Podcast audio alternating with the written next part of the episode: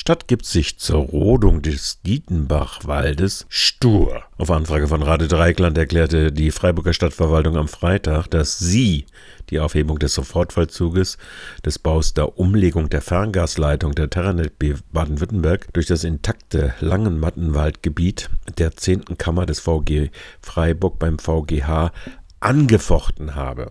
Dies überrascht denn die Stadt ist nur Drittbetroffene, die sich vertraglich an die Terranet BW GmbH äh, gebunden hat. Antragsteller ist aber die Terranet GmbH. Klagebefugt ist das Regierungspräsidium Freiburg als Genehmigungsbehörde. Ob die Hilfestellung der Stadt Freiburg aus einer vertraglichen Verpflichtung gegenüber der Terranet Baden-Württemberg GmbH und deren erneute weitere Trassenführung durch den Wald statt Anschluss an die Alttrasse auf der Straße nördlich der Sportflächen herrührt, kann nun begründet vermutet werden. Die Stadt hatte auch als beigeladen, ausgerechnet im Eilverfahren des NABU, ihren zu engen Straßenraum Just im breitesten Abschnitt der Mundenhofer Straße zwischen Bollerstaudenweg und Karl von Ossietzky Straße tatsachenwidrig als Erfordernis der Neutrassenplanung durch den intakten Wald in das Verfahren eingebracht.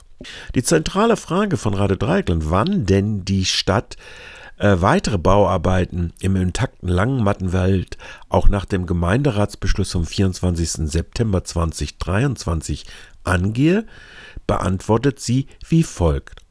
Das steht im Moment infolge der zeitlichen Verzögerung durch den VG-Beschluss noch nicht fest. Sie bleibt zugleich aber bei ihrer bekannten Basta-Politik.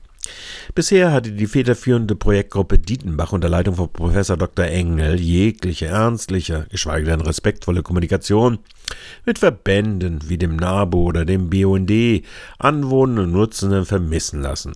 Nun wird sie selbst bei der simplen Frage, ob die Herrschaften denn die zehnte Kammer des Verwaltungsgerichtes Freiburg einen schwerwiegenden Verstoß gegen die gesetzlich verlangten Abwägungsgebote bei der, Terrassi bei der Trassierung, die hatten ihnen das attestiert, nun zumindest zu einem verwaltungsgerichtlich moderierten Kommunikationsprozess bereit sei, gab sich die Stadt wiederum kurz angebunden. Sie ließen barsch verlauten, nein, das Momentum entgegen gesetzlichen Verpflichtungen doch zur sachgerechten Abwägung aller Interessen beizutragen, scheint bei den handelnden Akteuren der Projektgruppe Dietenbach, die sich lieber an Partikularinteressen wie Terranet binden, immer noch nicht sehr groß ausgeprägt zu sein.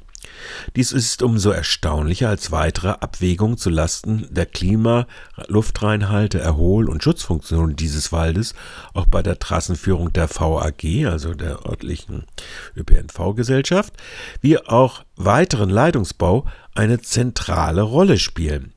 Der Verweis auf den Beschluss des Verwaltungsgerichtshofs Mannheim zum Rahmenplan aus dem Jahre 2021 wird dabei übrigens immer löchriger.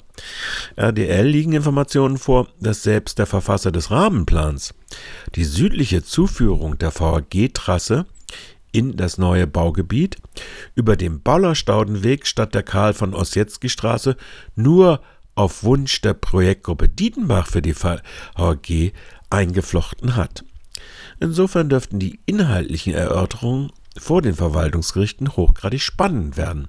Ein interessantes Vauban-Spiel, auf das die Projektgruppe Dietenbach die Stadt und ihre wohnungssuchenden Bürgerinnen zu verpflichten scheint.